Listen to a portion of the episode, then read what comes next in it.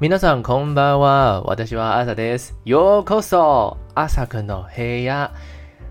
今日は第几集呢？第七回の番组です。嗨，我是亚瑟，大家好，欢迎收听这个最近更新的频率好像有越来越正常哦，就是慢慢的跟上我现在每天生活的一些 脚步，就不会像一开始四月刚来的时候有点手忙脚乱，然后每天要处理的事情很多。最近要处理的事情其实越来越少了，主要就是在处理。即将在七月一号、二号、二号，即将在七月二号到来的 N1 JLPT，没错，这个东西是什么呢？这个东西就是日本语能力测验，日文检定 N1。好，说实在的啊，其实我没有真的抱着百分之一百的信心，目前的信心大概是百分之七十。因为因为模拟的那个试题、模拟的测验，其实全部都过关了，所以多多少少有一点点的自信，而且而且什么？而且剩下百分之那三十啦，其实就是因为我觉得对我来说，N one 还是一个有点有点超进度的事情，所以我其实还是没有这么样的确定会不会过，因为嗯。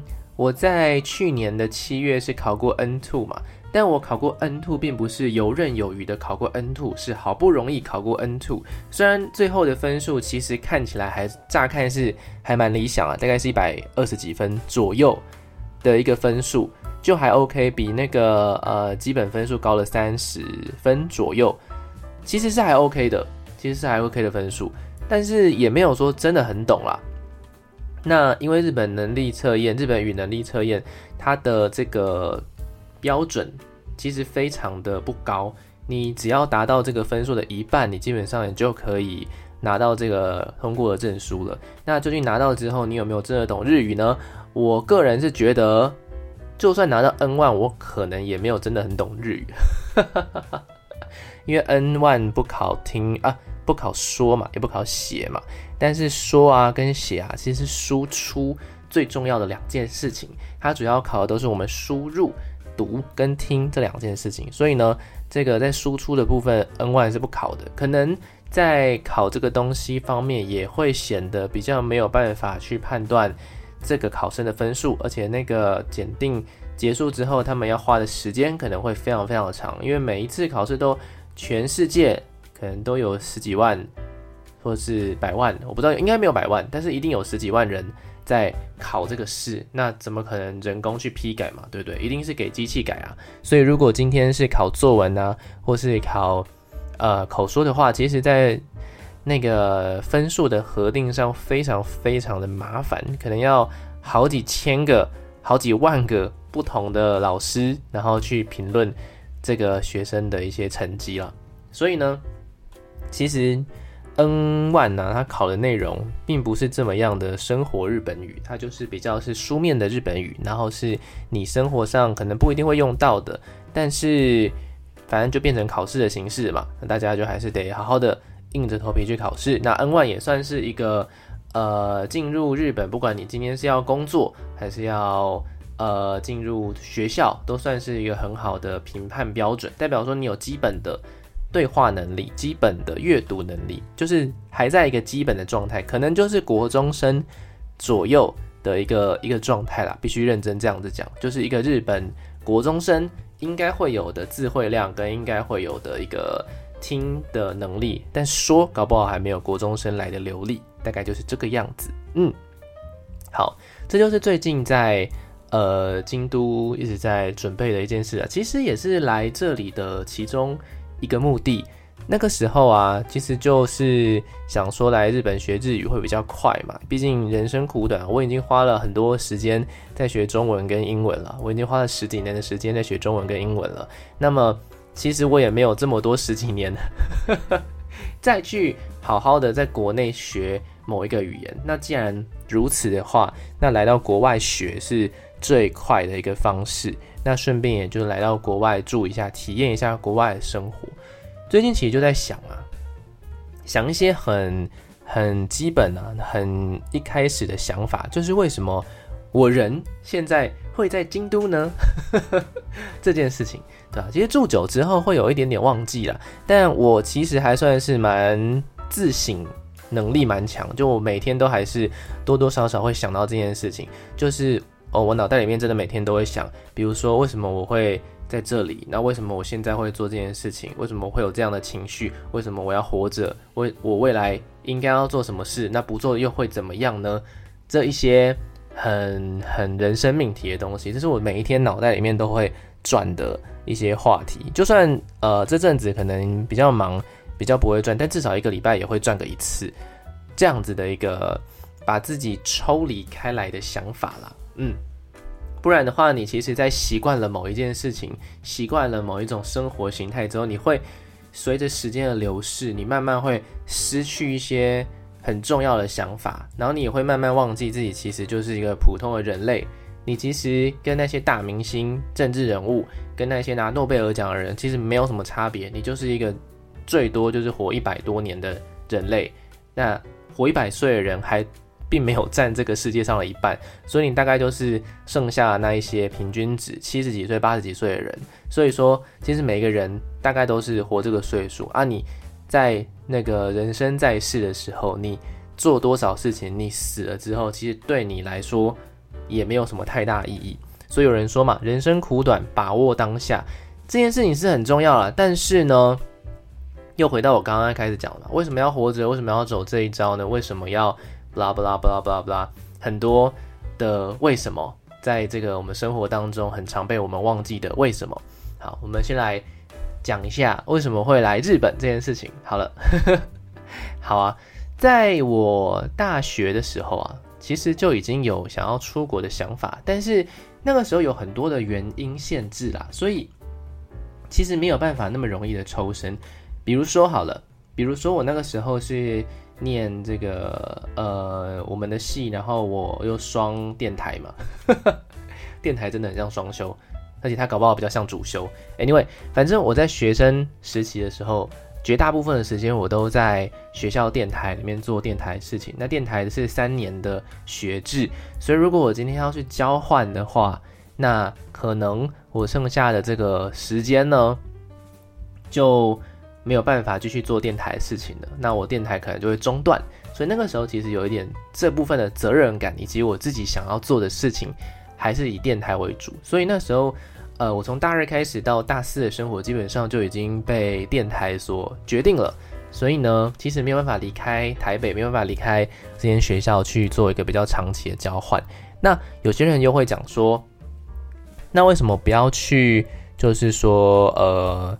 暑期交换呢，对不对？暑期暑假交换嘛。那那我那时候啊，其实有两个原因。一个原因是因为我觉得学生毕业之后，你就再也不会有暑假了。虽然我下个月开始就会有暑假，但那个是例外，因为我回到学校了嘛。那其实你毕业之后，这可能就是你人生最后三到四个暑假了。在大学的阶段，大学阶段应该是。三个暑假啦，因为四，然后中间卡三个暑假嘛，然后除非你毕业不工作，那就第四个暑假。Anyway，好，反正那个时候就想说，不行啊，我人生当中没有这么长的一个休假可以让我去好好的玩乐，说是玩乐，但其实就是花时间去探索台湾或者是出国等等。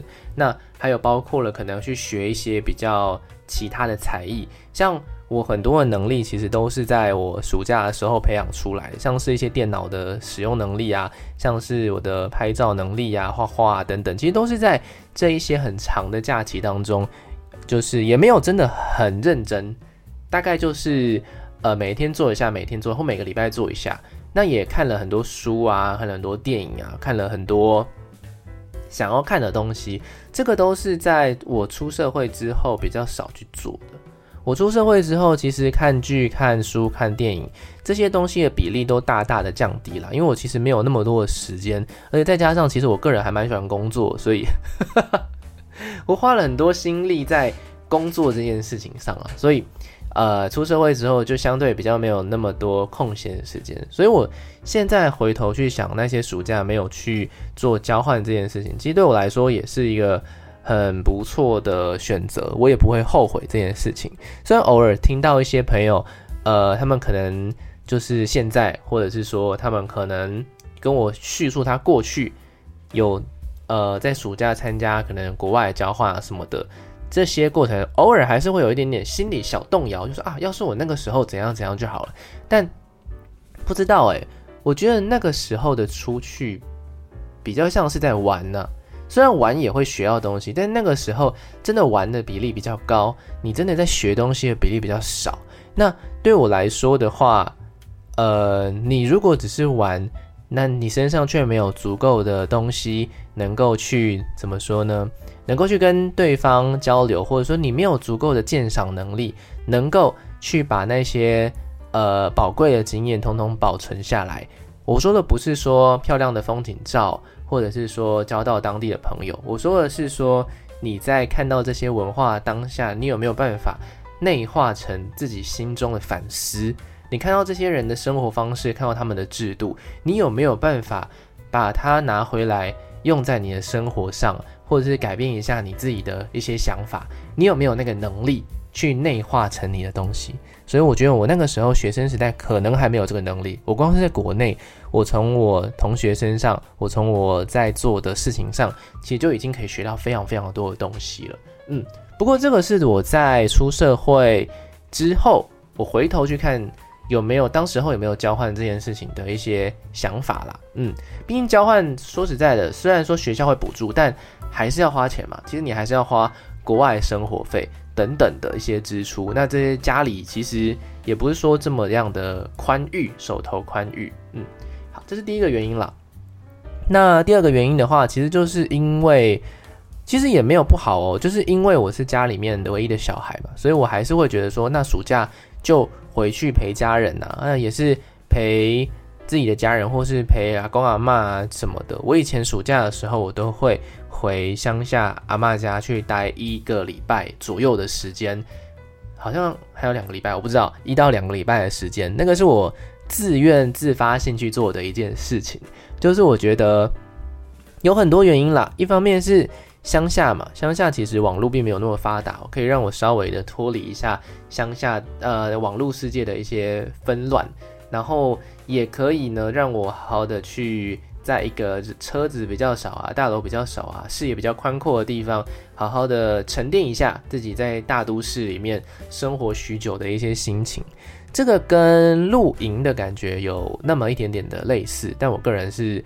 对露营这件事没什么太大兴趣，而且露营其实会累，累的事情就不是放松嘛。对我来说是这样子啦。对我来说，出国其实也不算放松哦。出国其实是去呃增广见闻，但其实你身上会带有很多的压力，钱的压力、语言不通的压力，还有生活习惯的压力。还有人在国外不知道会遇到什么事情，突发状况的压力。那有了这些压力，其实我觉得就不算真正的放松。尽管你没有在工作的状态里面，可能某部分是有放松的。但是因为我那时候我很喜欢我的工作，所以我并没有，我也很喜欢我的大学生活，所以我并没有呃这方面心理上的放松。所以说，出国某部分来说还是还是会累的啊。所以呢，我有到乡下，然后。跟家人呃一起相处啊，可能跟那时候年纪还很小的表弟，我觉得那时候表弟好像是国小而已哦，就年纪还很小。国小的时候就跟他们聊聊天啊，然后跟他们一起看卡通啊，然后一起吃饭啊什么的，这样子的一个生活是我那时候很珍惜的。那其实现在我回头去想这一段日子，就是我没有去外面太外面的地方，然后。反而是把时间留给家人，跟留给自己身上，就是在学校想做的事情。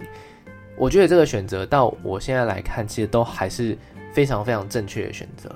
好，这个今天刚好讲到这个什么交出国，有没有什么没有出国交换？为什么要讲这个啊？来到为什么要来到京都这件事情嘛，对不对？嗯，就是我现在正在留学这件事情。好。留学这件事情是我在出国了五呃出社会五年，整整五年哦，因为我毕业之前我就已经拿到工作的 offer。那我在拿到毕业证书之后正式入职，然后入职之后就一连续连续超级连续的工作，整整五年多的时间。而且在这个五年多的时间，我还不只是一份工作而已，我有呃两个时期是同时间的两份工作。那我从礼拜一到礼拜天，严格来说就是一整年，只要我没有。只要我没有那个呃请假的话呢，我原则上就是一整年我都在工作。然后那个时候好像还有兼第三份，第三份是那个网络直播的那个工作啦。其实那个算是那个算什么啊？那个算是一个签约的一个活动，然后我要把它完成这样子。然后其实我就觉得这些过程都很珍贵。到从我现在的这个角度去想，这些过程都非常非常的珍贵。那包括了我在电台的工作整整的五年的时间嘛，然后包括了我在咖啡厅的工作有两年左右的时间，然后我在广播那个直播上的工作其实也有两年的时间，所以这五年其实我过得非常非常的看起来很忙碌，但我个人觉得还好，因为说穿了他们是同一，他们的性质都是我人生。当中，或是我自己很想要做的事情啦。我在学生时代的时候也是有打过两份工，那两份工其实也都是很奇妙的缘分，然后来到我身上的一个打工。一个是绘本教室的打扫工作，那打扫工作非常的详细，然后也因此看到了一些可爱的东西。但反正后来那个东西不了了之，不过也赚了一些钱啦。那后来。就有去当家教，家教也是一个我非常想要尝试的东西。那也当了差不多有应该有一个学期哦，四个月左右的时间，对。然后也赚了一些钱，等等。那赚钱其实只是一个其次啦，重点是想要做什么嘛，对不对？想要做什么的这个目的还蛮重要。反正那时候就买了一台相机，那后来那台相机就带着我，呃，跟着我出国到各种不同的国家，然后留下了很多。很多很棒的照片，也包括了我的两次毕业旅行，也都是带着那一台相机留下了非常非常多。其实到现在一直看一直看，还是会觉得非常珍贵的一些照片们。嗯，大概是这样子。所以啊，话题又回到这个东西上了。为什么要来到京都？就跟我刚刚讲的东西其实有那么一点点的关联，就是要来这里做什么嘛，对不对？就来这里做什么？那。出呃出社会五年之后，就是经过了妈妈的提醒，就是问我说：“你三十岁之前要不要，就是还要不要出国，还要不要就是来日本这样，去日本这样子？”那个时候是去日本，现在是来日本，毕竟我现在人就在日本。好，那个时候啊，就是这样子的一个简短的对话，然后突然间想起这件事情，就哦，好像应该要来哦，好像。不然呢？那个 Corona 就是呃新冠肺炎之后，其实我就没有很认真在想这件事情了，因为也很久没有出国的经验嘛。那一下子就变成说出国，而且是久待这件事情，我自己的心理准备也都还没有真的真的完全的有在考虑这件事情，它就变成说是一个非常突发性的一个决定。那后面就经过了半年左右的时间。然后就现在就到了日本念书。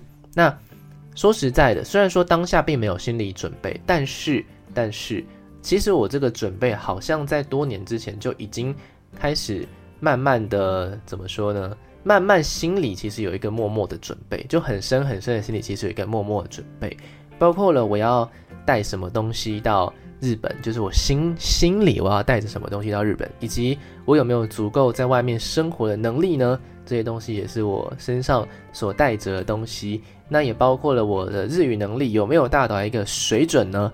那这也是我身上所默默的带着的这个东西。好像总觉得好像所有的一切都已经达到了一个非常好的状态，然后一个契机就让我出国到。京都，然后到日本，然后称呃生活一段时间，就是那个时候的感觉，其实还蛮奇妙。就我觉得我好像很突然，但我又觉得不慌张，是一个完全准备好的状态。而且就像我刚刚一开始讲的，我最一开始讲的嘛，就是你出国这件事情，你到底有没有办法，有没有办法以你自己身上的东西跟当地人做交流，或者是说你有没有办法，呃，把那些东西内化成你自己，你把你的所见所闻内化成你自己心里面的一些心理状态调整啊，或者是说心灵方面的成长啊，或者是说有没有东西是你可以使用在使用在回国之后。或是没有回国，你也可以回报回馈你的一些呃事业啊，或者是你的工作啊，或者是你家乡的东西。这样听起来其实有那么一点点抽象，但我要讲的事实就是内化这件事情。好，内化是什么呢？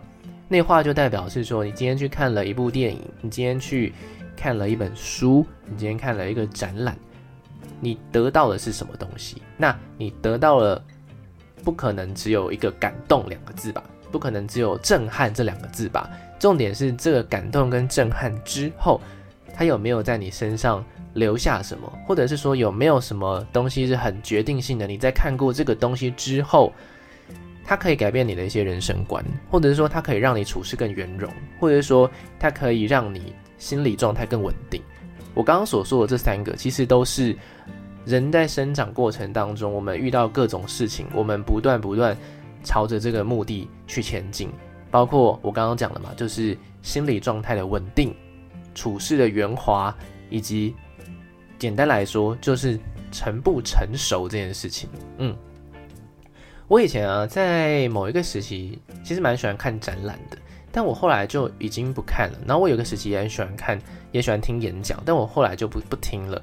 这两个东西其实都是我在大学的时候有一点喜欢的东西，但我到大四的时候突然间觉得醒悟了一些事情，就是我看再多这些东西，我好像都只是获得一个当下感动，而不是说我今天是，我今天是带着一个什么样的心情，我已经准备好，然后要跟你做。跟这个演讲做一个交流，跟这个展览做一个交流，不只是完全的输入，而是我也可以输出一点什么，然后让你的东西跟我的东西产生一点不一样的化学效应。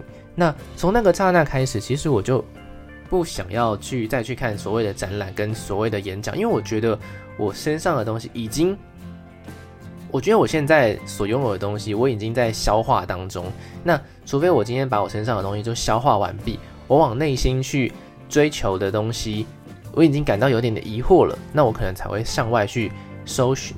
但是说实在的，我出社会这五年的时间，我花了最多最多心力的一件事情，就是往内去探索自己的，怎么说呢？自己的心嘛，这样讲有点点抽象，就是往内心去探索，说我真的需要的是什么东西，以及我所有的情绪是。怎么样而来的，以及我要如何去看待身边正在发生的种种的事情？那当然多多少少跟我学社会学有那么一点点的关系。但是我在学社会之前，社会学之前，我好像就有这个倾向去怎么说呢？去观察，用比较客观的角度去观察身边正在发生的事情，然后试图不要被他们所掌握，而是去往内心去挖掘，说自己应该要有什么样的一个。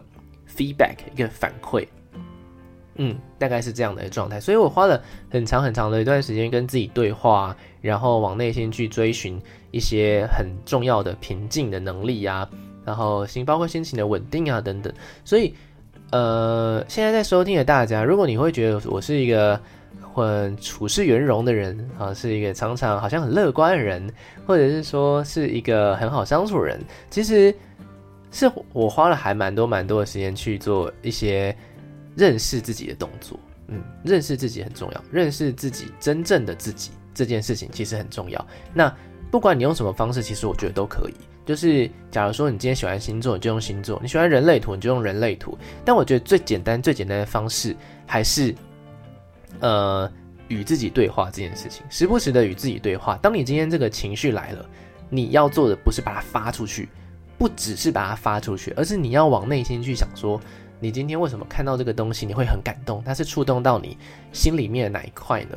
那你今天遇到这件事情你会很生气，那究竟是什么东西会让你有生气这个情绪呢？其实这件事情是非常重要，但是我们一般人好像没有真的很去往内心去找这些东西究竟是为什么而发生，反而是我们常常遇到一些很不开心的事情，然后就随着大家一起起舞，大家都一起很不开心，然后很快乐的事情，那我好像就要跟着一起快乐。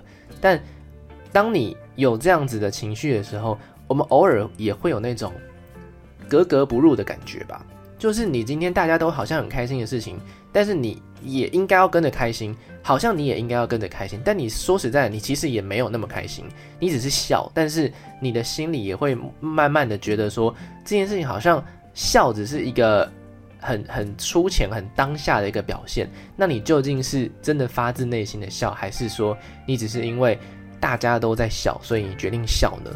这个就跟我刚刚讲到的看展览跟听演讲。有很类似的一个感觉，就是你今天看了这个演讲，好，你今天看了一个画家的展览，好了，或者是你今天看了一个就是很有趣的展览什么的，然后你就是觉得说哇，它好好漂亮哦，然后好美哦，因为他是一个大师级的人物，你有很多的资料输入到你的脑袋里面，他是某一个画派非常重要的画家，他有很多的作品影响到了很多后世的人，什么什么什么什么的。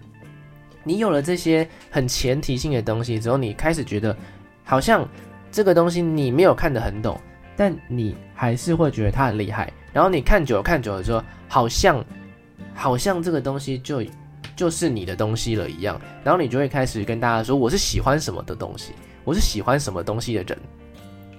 但说到底，喜欢这件事情，你好像也没有真的懂你自己为什么会喜欢这个东西吧。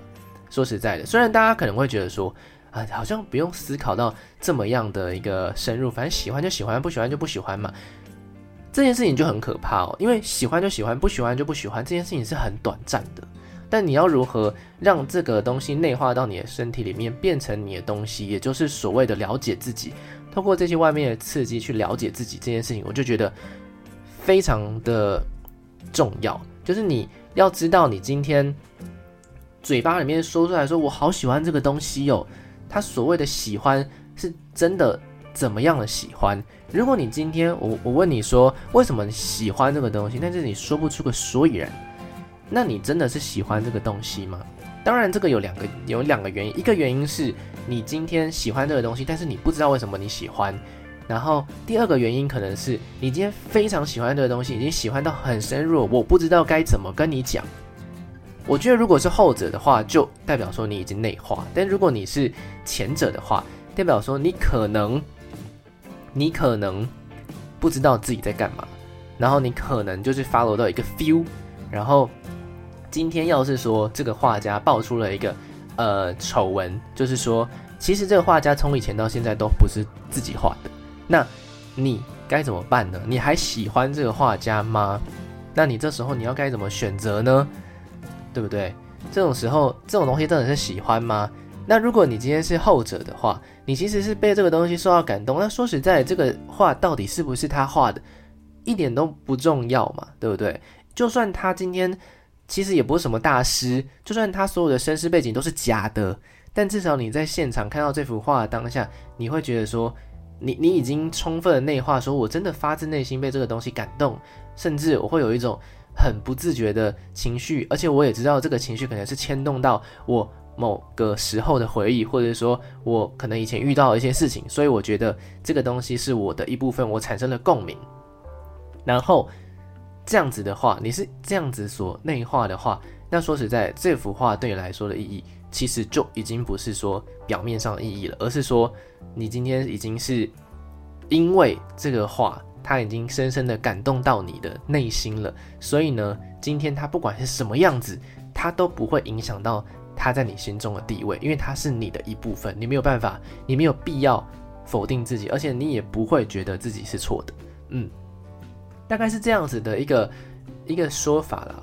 所以说啊，呃，今天要来讲到的就是在呃，我觉得大家很有趣的一件事情是，常常会说自己喜欢什么，或是说。我觉得最可怕的一件事情是，呃，我自己从大概国中的时候就有这个想法，国中 很早熟，但我一直没有就是说出来这件事情。应该说，我一直没有办法很好好的去叙述为什么会有这个想法。就是我觉得最可怕的一件事情就是，最最可怕的一句话就是我去过哪些地方。你懂我意思吗？就是，哎、你是谁？大家懂我意思吗？就是，呃，我去过哪些地方？我今天去过了很多国家，我今天去过了很多，嗯，很重要的场合。我今天，我们就讲国家好了。比如说，我今天就是我是一个去过好多国家，我是一个环游过世界的人，或者说我是在某些地方都各待过一阵子的人。这个时候，其实我内心会有一个想法，因为我每次。在听到有些朋友，或者是那些人，其实也不是我的朋友，在说到这些话的时候，或者是我在电视上看到有一些呃人说到这些话的时候，我就会有一个非常大的疑惑，就是我从你的谈吐、跟你的态度、跟你的成熟度来说，看来我并不觉得你有去过这些地方，我并不觉得这些地方是你手中、是你口中所谓的历练这两个字，就历练代表是什么？代表说的是。你把这些去过的国家内化成你自己生命当中的很重要的经验，而不是说我今天是去看了好漂亮的花，我今天是去呃经历看过了好漂亮的绝景，冰川我看过，极光我看过，然后我今天去参加了一个好棒的活动，比如说参加了一些高空弹跳啊，或者是一些呃只有在当地才参加得到的节庆祭典等等。好，这些东西是你的经验没错，但它有没有成为你的历练呢？就是我在听到有一些人说到这些话的时候，我就会非常非常的疑惑，因为说实在的，我心中所想象的那一种去过很多国家，然后有非常多人生经验、人生经验非常丰富的人，对我来说，他们并不会轻易的说出自己去过哪些地方，并且滔滔不绝的。去做分享，懂我意思吗？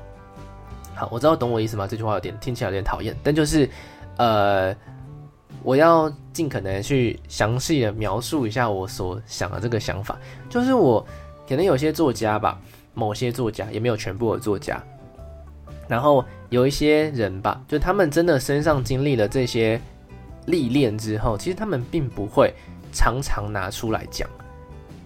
嗯，他们并不会真的常常拿出来讲，反而是真的有一件事情他非讲不可的时候，他才会娓娓道来跟你说：“哦，这个经验他曾经有过，那他有在他当下有什么样的一个心情反应？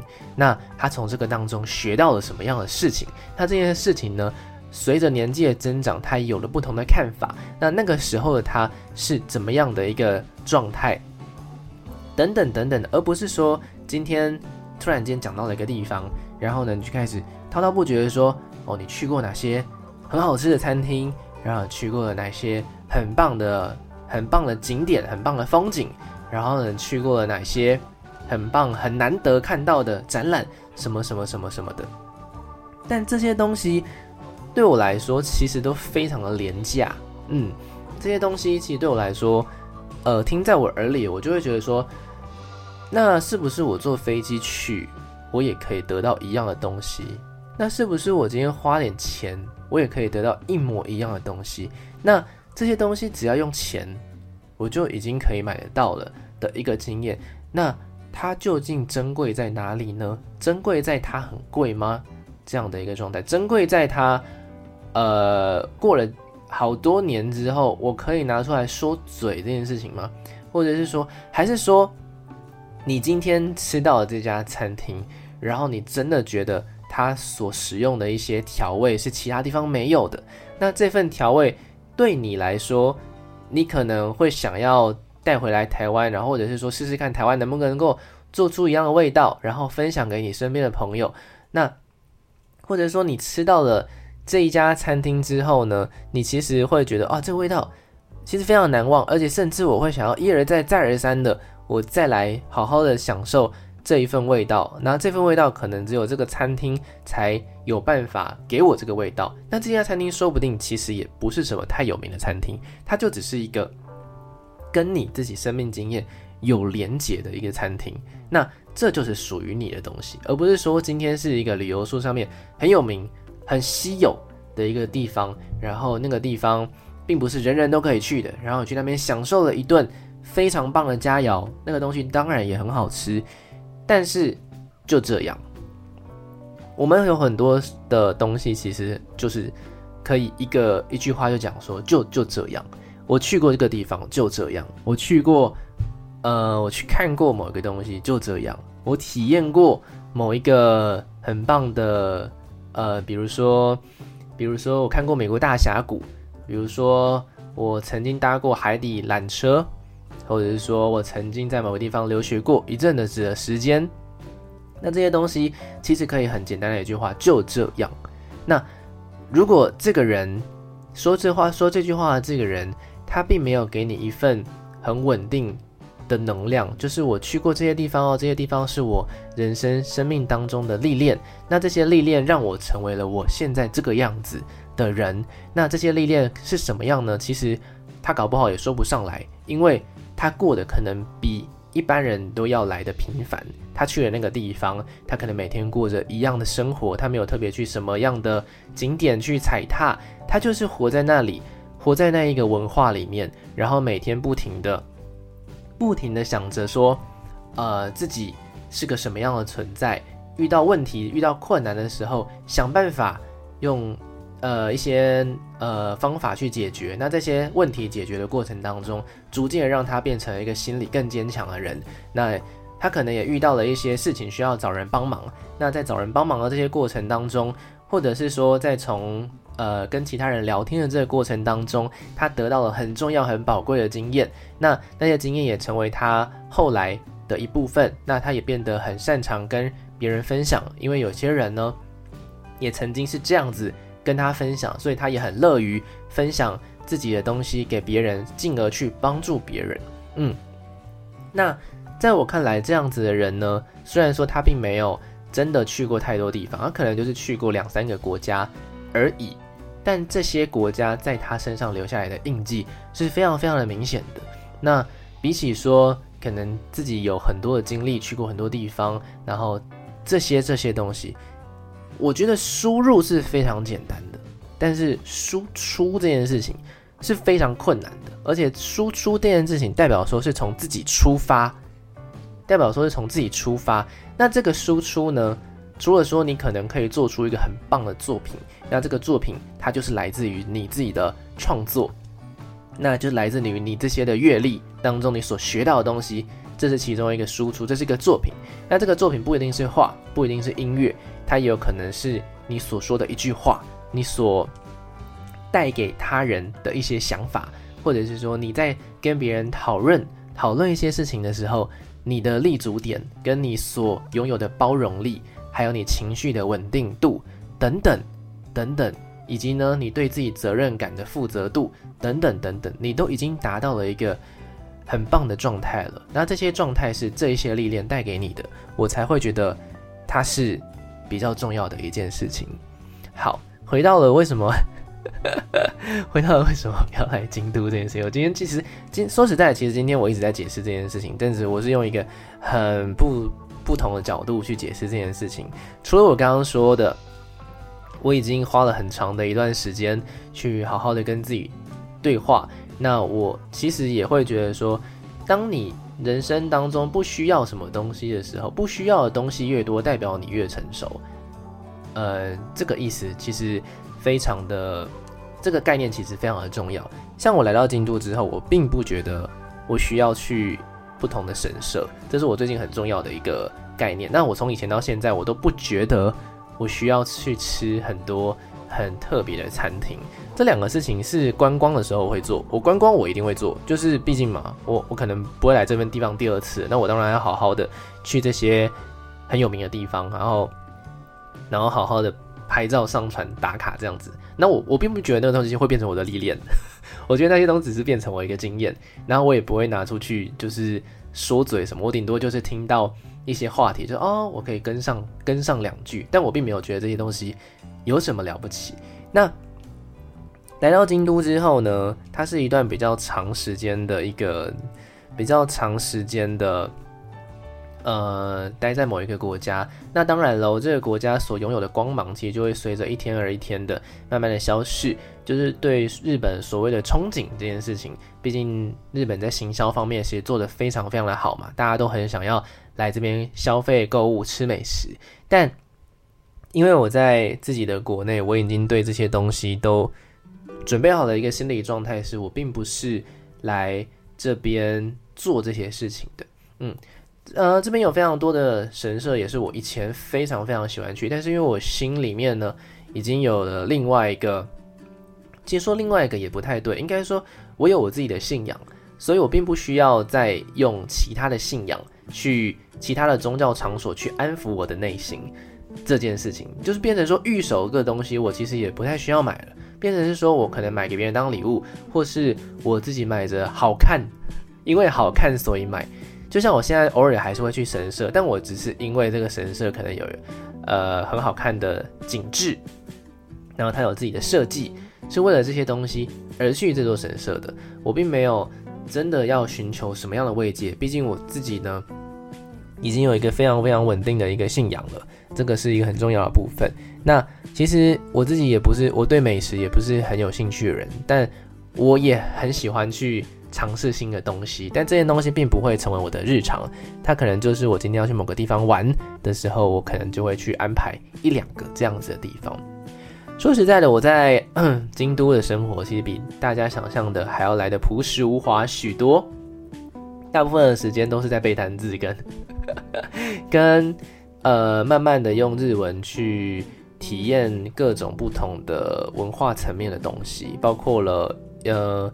可能我慢慢可以看得懂一些综艺节目，我慢慢可以看得懂一些动漫，我完全不需要用中文的字幕，其实我就可以看懂百分之八十以上的意思。那我也慢慢的可以开始看日文的小说、日文的杂志，这些是我在呃来之前并没有办法做到的事情。那这些东西呢，也会慢慢的、慢慢的。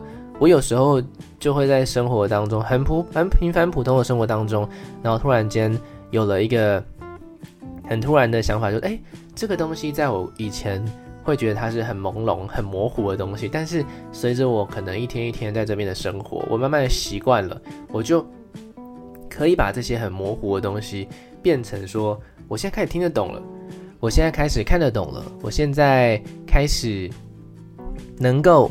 能够呢，不只是说，不只是说我是一个观光客的身份，我来到这边，而是说呢，我今天已经慢慢可以跟这里同步了的这件事情。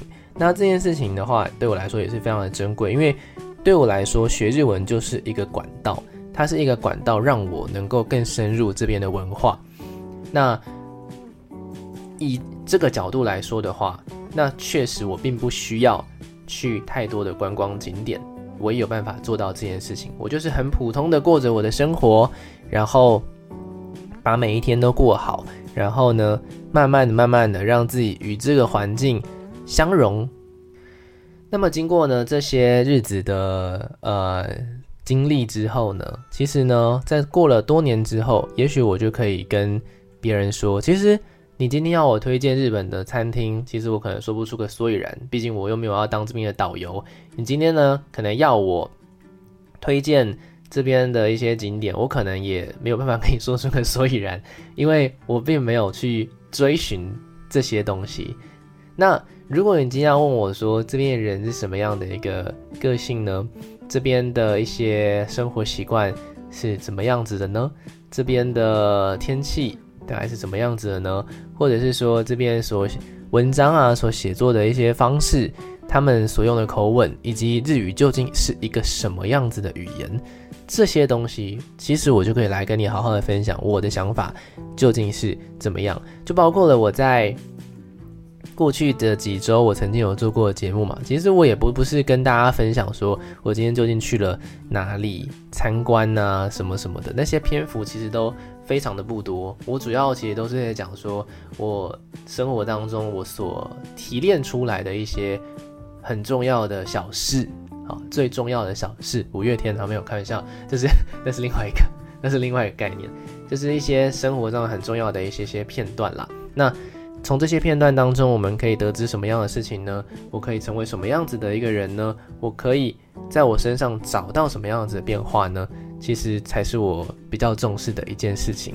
那，呃，我觉得有一件事情蛮可怕的啦，就是心灵方面的成长，这是我最后一个想要说的话。那说实在，我已经看过太多太多这样子的一个案例了，就是年纪到了某一个岁数，但是我却觉得跟这个人相处的时候，仿佛像是跟一个小孩在对话的感觉。那这个这个对话呢，可能很可能是说。呃，在聊天的过程当中，没有办法很顺的接上去，也有可能是说，其实对对方没有聆听的能力，也有可能是说，他其实不太知道要怎么样去处理，呃，聆听者的一个，就是他在说话那个对象的情绪，他其实不太懂得阅读空气，然后慢慢的、慢慢的、慢慢的就去说，好像为什么身边的人都跟自己不合拍，或者是说。好像自己的个性天生就是一个比较特立独行的个性。说实在的，说实在的，有可能是个性的问题，但是我觉得更大的问题可能是你并不懂得去延伸你的人际关系，也不懂得去稳定自己的情绪，然后就开始觉得啊，自己可能就是这样子的人吧。天大的误会啊！我觉得这是很很常看到的一个状态啦。嗯。我觉得大概是这个样子，毕竟身边真的太多这样子的案例了。拥有再多的经验，看过再多的事情，远远比不上你在某一个很单一的地方待着很久，但是你却能够借此去怎么说呢？往内心去搜寻，慢慢了解自己究竟是一个什么样的人，而不是只是单靠外面的刺激去让自己觉得开心。一个人真的要觉得开心，并不需要你去参加外面的任何一件活动，你待在自己的房间里面，你也会很开心。这样子的话，代表说你才有足够的能力，你才已经有了足够的能力了解自己，才代表你已经真正的知道自己是谁。嗯，我觉得这是蛮重要的。那当然了，出国也是一个很好的方式，在外面过生活也是一个很好的方式，但是。不要忘记，时间还是在过的。那你心里的成长呢？跟你外面的知识的增加，其实是完全不成正比的。你今天拥有再多知识，你可能智慧的方面，永远都是停留在一个非常非常初阶的阶段。你可能你的心还是大学生，你的智慧可能有社会人士，但你的心可能还只是一个小孩子而已。那这样子的话，我就觉得。就算出再多次的国，你可能就算做再多的事情，经历过再多的体验，你可能还是完全没有变。那对我来说，这就有点浪费时间了啊。嗯，好，为什么要来到京都呢？为什么要来到日本呢？总归一句话，留学这件事情对我来说，它就是一个人生新的阶段，而不是一个我逃来这里了，而不是一个我想要有新的体验了。其实新的体验多多少少是有啦，但最重要最重要的是为什么要出来呢？是我觉得是时候不要把自己只是关在一个呃人非常的少，然后见识非常有限的台湾这个国家里面的。我是时候应该要出来看看了。其实主要就是这样子的一个心态，我应该要出来看看这个世界究竟有多么的宽广了。而我身上呢，已经有了足够的能力，去跟外面的一些不同的事情做做交流、做对抗，或者是说做竞争等等。嗯，大概是这样子的一个状态。好的，我今天讲的好长哦，我怎么讲那么久？而且说实在，我今天讲的概念都非常非常的抽象。但 anyway，反正有听懂就听懂，没有听懂就慢慢想，没关系。我觉得。每个人都有自己的生活步调，你有可能在六十岁的时候突然间醒悟，啊，自己过去人生既然就这样子了吗？或者是说我自己也有可能可以在可能在某一个年纪突然间醒悟，啊，我今天说的都是废话。但是 anyway，我觉得成熟与不成熟这件事情，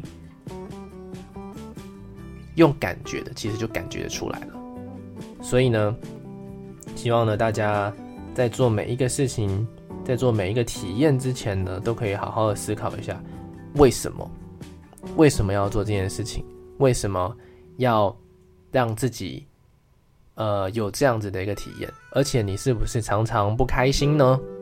你如果是做了很多很多的事情，但你还常常不开心，但是你其实又拥有的非常非常的多，那代表是不是你其实从头到尾都没有变呢？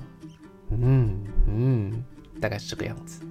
我是亚瑟，最后まで闻いてくれありがとうございます。我们下次见喽，また今。